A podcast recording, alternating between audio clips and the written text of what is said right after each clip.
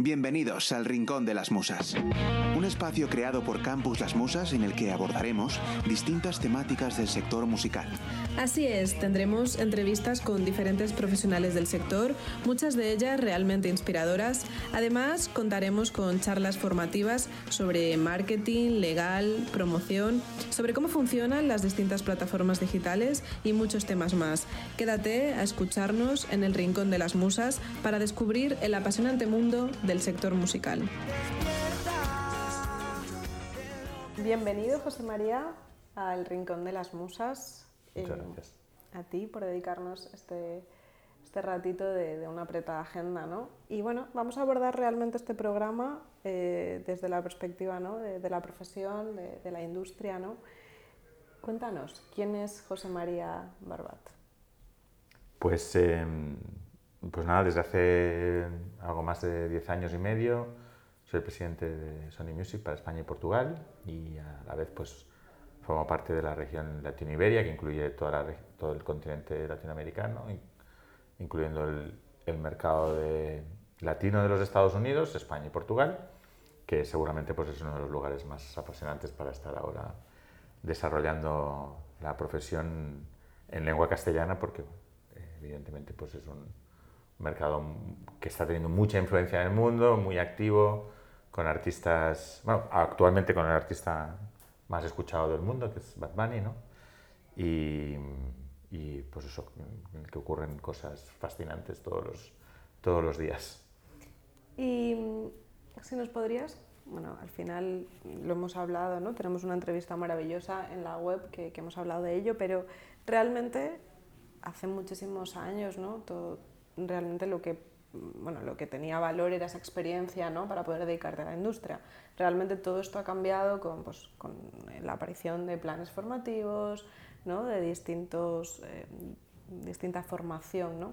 Realmente ¿Consideras que, que tenemos suficiente ¿no? formación? En, bueno, que realmente el panorama ¿no? es, es claro, es necesario. Absolutamente. Yo siempre, hace bastantes años que colaboro habitualmente con, con el IMB, que es quizá uno de los primeros posgrados que apareció, primero dentro de la Pompeu Fabra de Barcelona y luego ya eh, de forma autónoma. Eh, y siempre, en- desde la primera clase que di allí, eh, les digo a los alumnos que, que aparte de agradecerles que, empl- que empleen su tiempo y, y- y su dinero, o el de sus padres, en, en- en aprender y en, y en profundizar en el negocio de la música, eh, les digo la suerte que tienen porque eh, en, en nuestra generación y durante muchas generaciones no, no había dónde ir a estudiar, no había dónde, a dónde dirigirse para, para más allá del oficio y del día a día y del aprendizaje con los errores y los aciertos de, de la profesión, pues, pues tener un, un conocimiento más holístico de toda la, de toda la profesión y de por dónde, por dónde, cómo, cómo han sido las cosas, cuáles son las bases que las, que las sustentan, pero también dónde están los, los challenges del momento y los retos y, y, y- un poco la necesidad de, de- de ver el futuro, el futuro como viene, ¿no? que como, como decíamos en la entrevista, pues eh, ya no vale ni siquiera casi en reevaluarse anualmente o un par de veces al año. Hay que estar haciéndolo casi constantemente porque, porque el negocio te cambia de la noche a la mañana. ¿no? Realmente esa transformación la hemos visto ¿no? en muchísimos as- aspectos, pero ahora mismo, o sea, ya por, por curiosidad, Sony Music, eh, ¿cuánta gente sois? En España, vamos a pensar en España, no Sí. te voy a dar pensar en el resto. Pues mira, eh, tenemos una plantilla fija alrededor de unas 85 personas y, y luego pues bueno, tenemos eh, los clásicos cada vez más difíciles por las reformas laborales, contratos temporales y de colaboradores externos. ¿no? Eh, o sea, un, un número cercano a las 100 personas, Ok, mm, pero la plantilla fija, digamos, somos 85. perfecto. Claro, realmente, eh, para todo el trabajo que hacéis, no es tanto, ¿eh? O sea, si lo ves realmente, si, si lo veis desde, desde esta No se perspectiva... lo digas a ellos, que me van a decir, "Ves, ves, ves, ya te lo decíamos. Que somos pocos. Sí, eso choca con, so- choca con la realidad de- del, del día a día, de, no solo de nuestra de como una gran corporación, sino del negocio en general. Tú decías en la entrevista 60.000 canciones al día. El, el- el negocio de la música se ha convertido como en un océano inabarcable y ahora a mí me gusta poner el ejemplo últimamente de que me siento como el pescador que sale a pescar chanquete con redes de atún, ¿no? Porque, claro, nosotros somos, un- en teoría, un servicio premium para unos elegidos, una casta de eh, artistas elegidos, que antes era una barrera de entrada, que antes era algo a lo que venían a tocarte la puerta y decían, por favor, por favor, fírmame. Y ahora es al revés, ahora tienes que ir tú detrás, por favor, por favor, firma con nosotros. Y, y claro, eh, eh, se ve inabarcable, o sea, es, es imposible. El negocio no para de crecer, porque es verdad que la industria está creciendo en España hasta, hasta el 31 de diciembre en, dos dígitos. O sea, yo el otro día publicado los datos de, de Promosicae. Pero cuando nosotros pedimos recursos a la compañía no nos dejan crecer en dos, que sería lo lógico, ¿no? Dices, oye, como las startups, el negocio crece y tú vas creciendo en función de tu volumen, ¿no? A nosotros no, nosotros no, no. Somos tantos y seguimos siendo tantos, aunque eh, la compañía haya, haya añadido un porcentaje X o un- unos cientos de millones adicionales a su cuenta de resultados. ¿Por qué? Bueno, porque yo creo que se está viendo que por mucho que crezcamos, n- siempre estaremos por detrás, porque siempre habrá más artistas y siempre habrá más música a disposición de lo que seremos capaces. Entonces, creo que ahora la gran pregunta que nos tenemos que hacer todos los distintos actores que nos podemos considerar industria, porque claro, yo no sé si un, un artista que sube una canción en una plataforma se puede considerar parte de la industria, ¿no? Seguramente un, un creador, ¿no? Pero los que somos industria nos tenemos que plantear cómo hacemos para abarcar todo lo que, todo lo que hay. O, o- o sencillamente relajarnos y decir, "No, es imposible, no vamos nunca a, a llegar a abarcar todo, vamos a decidir qué es lo que es relevante para nosotros y cómo, lo, cómo nos dimensionamos en función de esa, de esa realidad, ¿no? Porque es otra, completamente distinta, ¿no? Sí, porque realmente eh, cuando trabajas en multinacionales normalmente suele haber muchísimo más, o sea, bueno, los recursos humanos suele ser, ¿no? Un departamento muy grande con muchísima gente, o sea, suele haber mucha gente en plantilla, ¿no? Al final aquí en, la música no, no, no funciona de la misma manera, o en el negocio de la música no funciona de la misma manera. Pero realmente, volviendo un poco al hilo de lo que Pero, estabas... pues, dime. digo, por, por hacer una, porta- una, punta- un apunte a eso. Nos debería llamar a todos la atención que el artista más escuchado del mundo es un sello independiente que se llama Rimas, que no sé cuánta gente son, pero desde luego los mismos que Sony a nivel global no. Y los mismos que España, Sony España lo dudo. Entonces, que no está vinculado. Claro, la, pregun- sector. la pregunta es, mm, o sea, ¿dónde está, no? O sea, qué es lo que tiene que ofrecer uno y otro para que un artista como Bad Bunny se convierta en, en el artista? Al final tiene un contrato de distribución con Diorcha, es parte de la, de alguna manera es parte de la, de la proposición de negocio de, de Sony Music, pero al final su éxito básicamente es atribuible a, a su música, a su personalidad artística y a un equipo de trabajo, imagino, antes del éxito de Bad Bunny, pequeño. O sea, no sé con cuánta gente debió empezar la compañía en Rimas, ¿no? Es que realmente no está vinculado, o sea, nuestro sector, yo lo cuento cuando doy clase, ¿no? Al final, no vendemos pantalones, no, no, no vendemos algo exponencial, tangible, o sea, al final eh, es otra cosa totalmente distinta, entonces no se puede comparar con ningún sector. Por eso yo creo que es una de las cosas que pasa cuando al final entran muchos profesionales que vienen de otros sectores, es como que se encuentran de repente, es que somos otro mundo, completamente distinto. De hecho, yo conozco muy pocos casos de éxito, ¿no? De gente que provenga de otras, de otras industrias y haya tenido, al menos en España, ¿eh? No sé si fuera, puede haber habido alguno, pero gente que provenga de otras industrias y haya triunfado en el negocio de la música a nivel ejecutivo, no, no, no tengo en la cabeza ningún caso de, de éxito. Bueno, es que tampoco, tampoco, es, tampoco es sencillo, seguramente, ¿no? Cuando tú vienes de, o sea, cuando la gente viene de otros, de otros sectores, de otras industrias, funciona de una manera totalmente distinta, l- la forma de trabajo es totalmente distinta. Pero si piensas en un, por poner el ejemplo, ¿no? en, en ejecutivos de gran consumo, Al final muchos de ellos cambian de producto y de, y de incluso de, de, vertical con bastante frecuencia y, y facilidad, ¿no? Pues pasan de, de estar en, en, alimentación a, a, Sí, a bebidas o a, o a textil o a, ¿no? y, y hay una cierta, evidentemente sí que hay una especialidad y luego cuando alguien se especializa en, un- en una gama de productos acostumbra a seguir su carrera por ahí, pero yo tengo grandes amigos que se han dedicado al marketing muchos años, que han empezado sus carreras en, en alimentación, han acabado en un club de fútbol, luego ahora están buscando un desarrollo más pues, en la parte digital y en cambio eso en la música no ocurre, ¿no? No, no ocurre que venga un, un- un- una figura relevante en el mundo de, de un otro sector y diga, esta industria hay que, hay que abordarla así, hay que, se puede transformar así, ¿no? Eh, ¿Y por qué crees que es? No lo sé.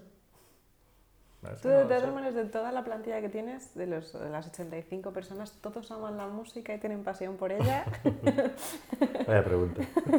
Supongo que no, porque... A ver, te diría que hoy en día es muy difícil ¿no? contratar a alguien que no, tenga, que no tiene esa, esa pasión, ¿no? Y que no Porque- escuche música también, ¿eh? Claro, es prácticamente imposible, te diría. Es verdad que antes las estructuras de las compañías pues, permitían tener a, sobre todo en la parte más administrativa, de back office, pues gente que, Sí. bueno, que le Que ni pudiera... le, ni le iba ni le venía. Hacía su trabajo y ya está. Exactamente, que al final hacer la contabilidad de una compañía de música es la misma contabilidad que un, ¿no? que yo qué sé, que un bufete de abogados, por poner un ejemplo. Pero, pero te diría que ahora sí que es prácticamente imprescindible, de la misma manera que considero, o al menos esa es la apuesta que tenemos en Sony Music, imprescindible que vengan con una formación específica en, en el, en el negocio de la música. ¿no? Cuando buscamos estudiantes en prácticas y cuando buscamos pues, un primer filtro de, de- de currículums para una- cubrir una posición, siempre procuramos acudir primero a, los, a, los, eh, a las entidades con las que colaboramos. ¿no? Oye, ¿quién, quién hay en, en las últimas eh, ediciones de, de, pues, de un máster, un posgrado, lo que sea, que, pueda, que creáis que pueda valer para este, para este puesto? ¿no? Porque es la manera de devolverle también a, a las instituciones como vosotros el esfuerzo que hacéis para poner en marcha esos planes y, y que, haya, y que haya gente interesada. Porque si, si dices, no, vamos a estudiar industria de la música, pero luego las tres compañías multinacionales no contratan a nadie de ahí, o sea, no. El caso de éxito es, es, es muy precario. Entonces, creo que nuestro compromiso como, como organización es empezar por ahí, ¿no? Y no contratar a alguien de. Es que tiene unos números fantásticos en no sé qué. ¿no? Pero realmente, realmente, ¿qué crees que...? O sea, esto me lo preguntan mucho en clase, ¿no?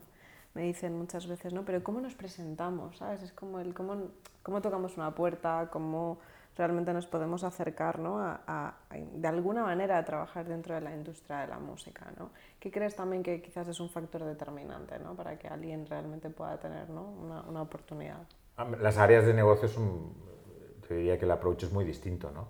Eh, eh, AR, que es un poco el, el cáliz del negocio. eh, Bueno, ahora tengo mucha gente interesada en la supervisión musical, tanto que hemos creado una masterclass ah, para mira, dar Qué bien. para dar Music Supervisor, pues muchísima gente como Claro. que le, le gusta también esa profesión. Bueno, el auge ¿no? de todo el contenido visual, las plataformas, pues ayuda, ha ayudado mucho a eso. Pero Está la muy R bien. suele ser también una de las profesiones. Sí, sí. A ver, en el AR yo creo que lo, lo más importante es al final la, la cercanía con, con la, con, la, con la escena musical.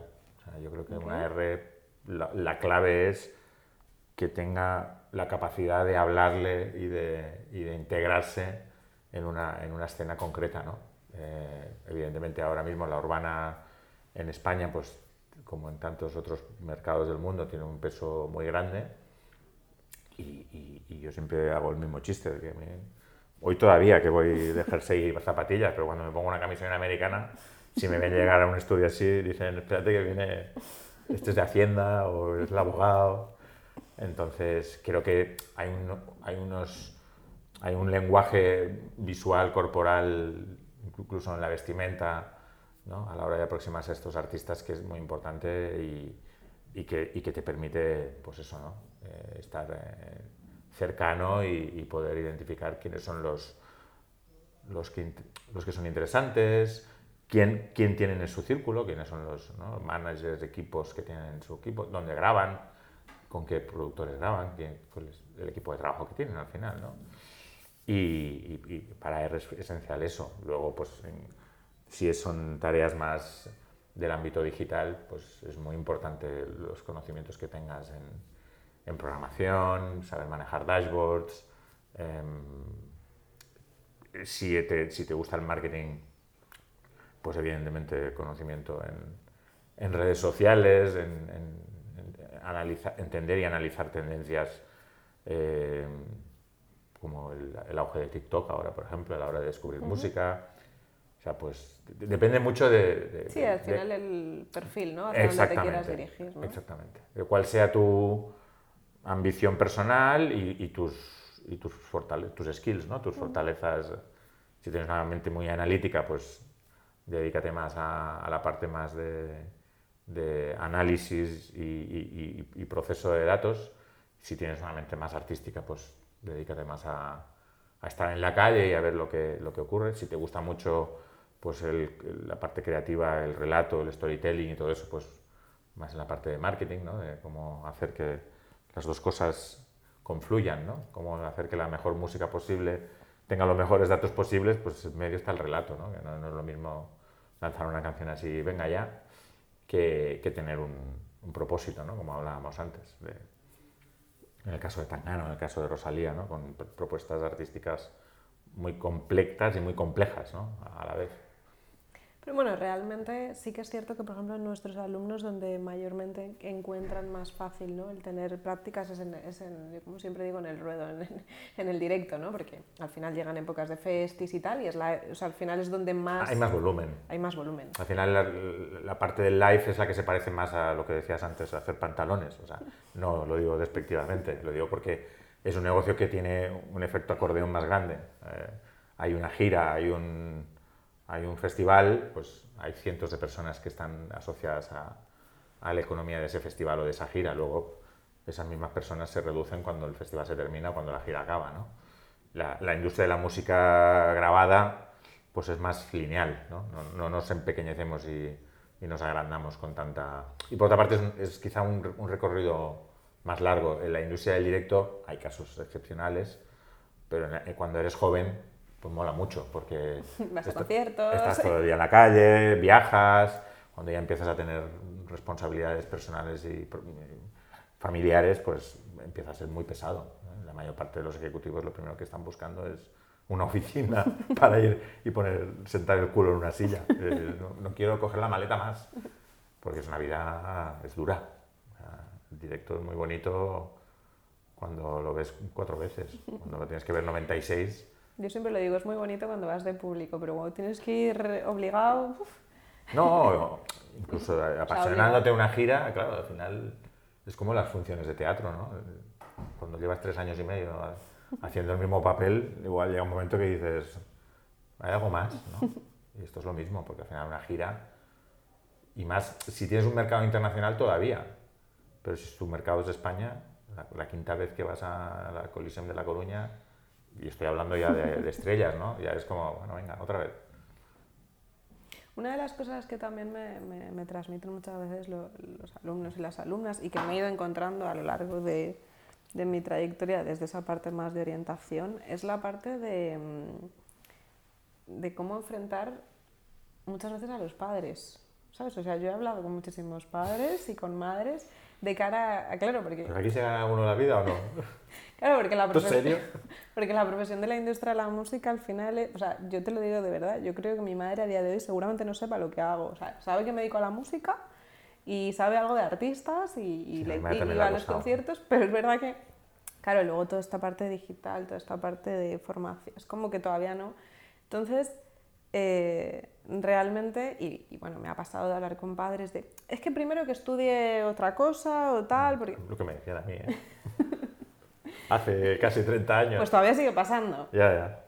O sea, todavía siguen pasando, ¿no? Eh, eh, bueno, pero al final vuestra labor, y, como decía antes, la de escuelas como la vuestra, es eso, ¿no? Es profesionalizar un sector y que la gente entienda que aquí no vale con, es que soy amigo del guitarrista, ¿sabes? Sino, eh, pues tengo una formación.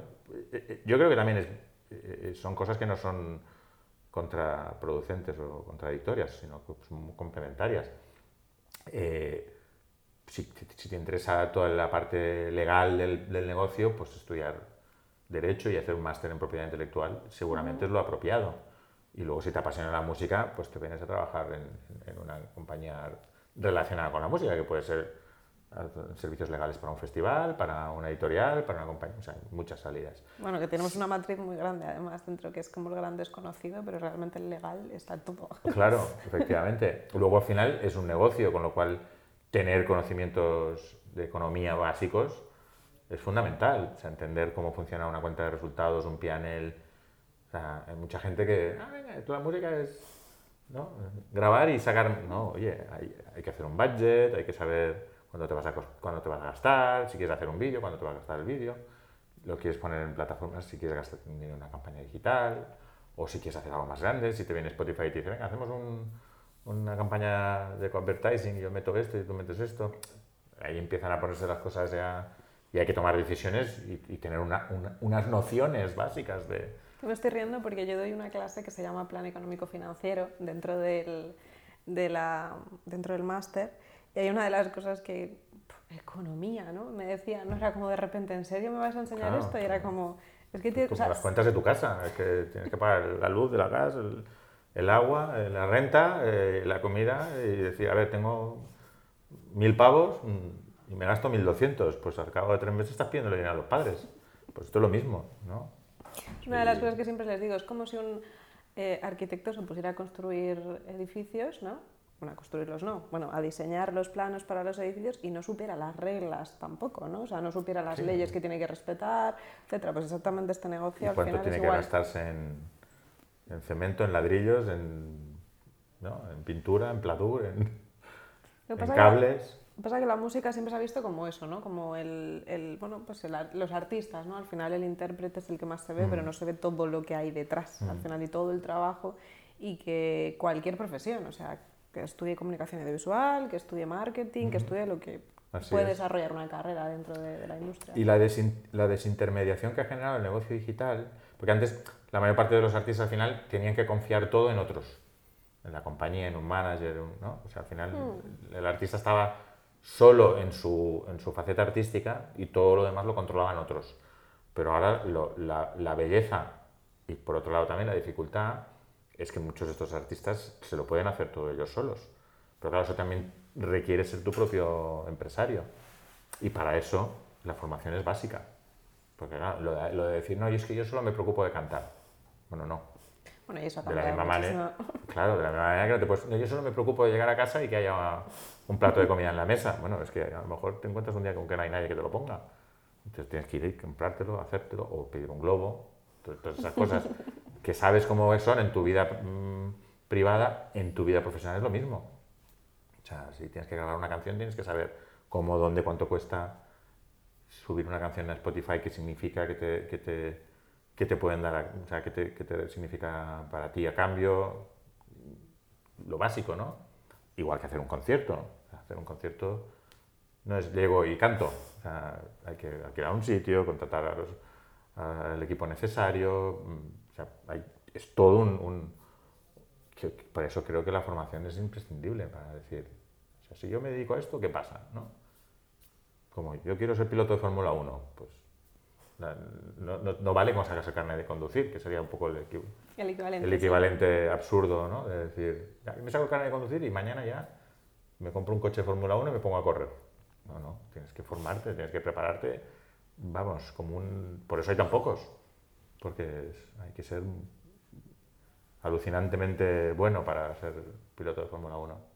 Y realmente, y ya acabo, acabamos de esta, esta conversación, Em, realmente, ¿cómo ves el panorama de la industria de la música en los próximos... Vamos a, voy, a, voy a ser buena, voy a poner los próximos dos años, porque es que además últimamente eh, con toda la aparición de todo, ¿no? que Facebook ahora se ha creado la gran polémica con el metaverso, las criptomonedas, los NFTs y todo esto, ¿no? Es como que de repente estamos viendo un cambio.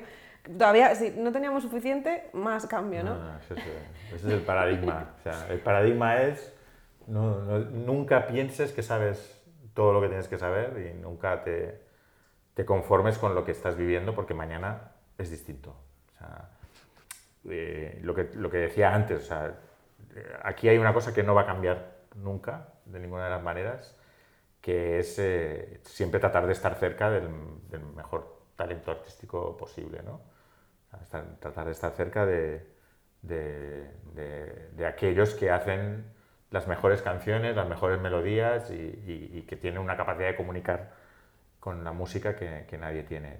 Lo demás, ya lo veremos, porque claro, si me hubieras preguntado en octubre del año pasado, te hubiera dicho una cosa. Si me hubieras preguntado en diciembre del año pasado, te hubiera dicho otra. Y si me preguntas hoy, te digo una distinta. Porque realmente avanza todo a tal velocidad, bueno, a la velocidad que tú comentabas antes, a la velocidad de 60.000 canciones al día. Eso, por lógica aritmética pura, hace que tendencias, estilos, corrientes, manera de comunicar, manera de consumir, manera de relacionarse con las plataformas, cómo los actores dentro de la industria se van encajando, moviendo y buscando su lugar con compras, adquisiciones, fusiones, em, entrada de dinero de fuera, entrada del dinero propio. Mm, es, es, de vértigo. O sea, es realmente yo te diría que creo que no hay, bueno, sábados y domingos, mm, y no sé si todos, eh, que, que no haya una noticia que digas, wow, ¿no? Es como, wow, wow, wow, wow, wow.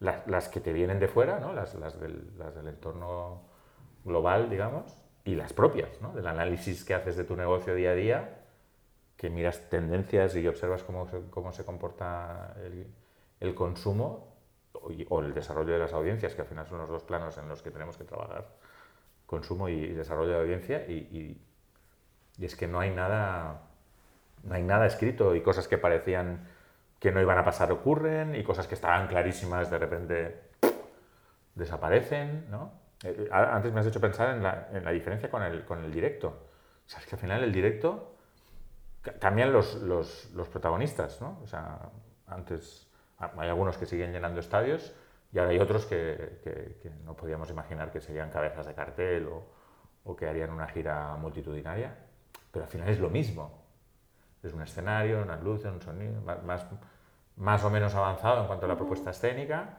pero al final lo que ocurre es muy parecido, es un show, dura más o menos entre una hora y media y dos horas, hay una serie de técnicos y de... ¿no? Es, una, es, una, es, un negocio que ha evolucionado más bien casi a décadas, te diría, ¿no? con la incorporación de los equipos de sonido y luego las más audiovisuales y tal.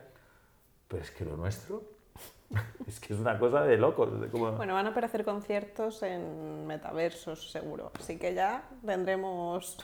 sí, sí, sí, pero, pero, fíjate, ni siquiera hablo de propuestas tan trans, transgresoras o tan disruptivas, ¿eh? Te hablo del, de cómo evoluciona el, el, el, consumo sí, sí, sí. O sea, mes a mes, ¿no? De dónde está el dinero y cómo se va moviendo de un lugar a otro y tú, y tú detrás corriendo a ver si la agarras, ¿no? Pues claro, al final si eres pequeño tienes necesidades pequeñas, pero cuando eres grande también tienes que, ¿no? Lo, que te decía antes de los atunes. Si se acaban los atunes, ¿no? es, o sea, ¿cuántas rosalías van a salir en los próximos 20 años? ¿O cuántos tanganas? Entonces te acaban los atunes y dices, ¿y ahora cómo hago yo para pescar con estas redes, no? Bueno, apostar, lo que hacéis al final, ¿no? Apostar por mucho talento y, y bueno, yo hay una cosa que me, comentó alguien de la industria hace mucho tiempo, ¿no? que me decía, al final eh, sabéis todos nuestros éxitos, pero no sabéis tampoco todos nuestros fracasos. Al final una multinacional tan grande, o sea, multinacionales tan grandes eh, consiguen que un artista ¿no? Eh, que llega a ser global ¿no? sustente a las compañías, pero luego hay mucho que se queda, ¿no? muchísimo que se mm. queda realmente, ¿no? por X razones. Eso era así, pero ya no lo es. Porque es verdad que antes gracias al físico, las superestrellas eran muy superestrellas y generaban... Sí, ahora está como más... Está mucho más democratizado. Para el bien de todos, pero claro, para, para, para unos pocos ya la cosa se pone... Pero claro, ya es más difícil hacer una estrella global realmente, si lo miras, si miras los números. Ya nadie realmente tiene esas, esas wow, ¿no? esos números que, que, que, como decías, permitían y, justificaban que pudieras invertir en otros 50. ¿no? Ahora prácticamente tienes que encontrar en casi todo la, la rentabilidad. ¿no? Y, y luego la, la, la, capacidad, lo que decíamos también, la capacidad de abarcar es, es finita, no, no, es infinita. Y el negocio parece infinito. O sea, el negocio parece que no... Te das la vuelta y ya te aparece un, una cosa que no, que no esperabas, ¿no? De artistas o, incluso de una tendencia, ¿no? De, pues, lo del drill que hablábamos en el caso de Morat. O sea, recuerdo que la negociación con Morat fue en Navidad del año pasado. O sea, no de este año, del anterior, ¿no? Y, y ahí empezaba a hacer números, pero o sea, así, en un año... Sí, es increíble. Como... Es el artista, no me atrevo a decir el número uno, porque no lo es seguramente, pero bueno, entre los artistas locales está ahora mismo... Hmm. debe estar entre Aitana, él, Tangana y no sé si hay alguien más con ese volumen de números. Bueno, realmente lo... Y hace un año no existía, o era como una tendencia. Ah, el drill, parece que por aquí viene algo. Y en un año, número uno, dices... Eso es cada día. Los artistas siempre, no, ahora se lleva no sé qué, ahora, digo, ahora se lleva todo. Digo, dejémoslo ahí, ¿vale? Porque si no, ahora las tendencias aparecen donde menos te, te lo esperes, ¿no? Al final, bueno, la conclusión positiva que vamos a sacar es que no dejamos de aprender cada día que nos levantamos. No, no, vamos. ni, ni un día de descanso tiene esto, ni uno. Bueno, pues nada, José María, muchísimas gracias por, por toda tu dedicación ¿no? a, al, bueno, a la industria musical española, por supuesto, pero también ¿no? a, a habernos dedicado este, a este ratito y, y, haber compartido tu experiencia, tu conocimiento y tu trayectoria. Ha sido un placer, de verdad. Encantado. Y... Volveré cuando me, me lo pidáis. Perfecto, gracias. A vosotros. Gracias por compartir este momento con el Rincón de las Musas. Si tenéis cualquier duda, nos podéis escribir a hola.campuslasmusas.com o encontrarnos en nuestras redes sociales o en nuestra plataforma web www.campuslasmusas.com. Hasta el próximo programa.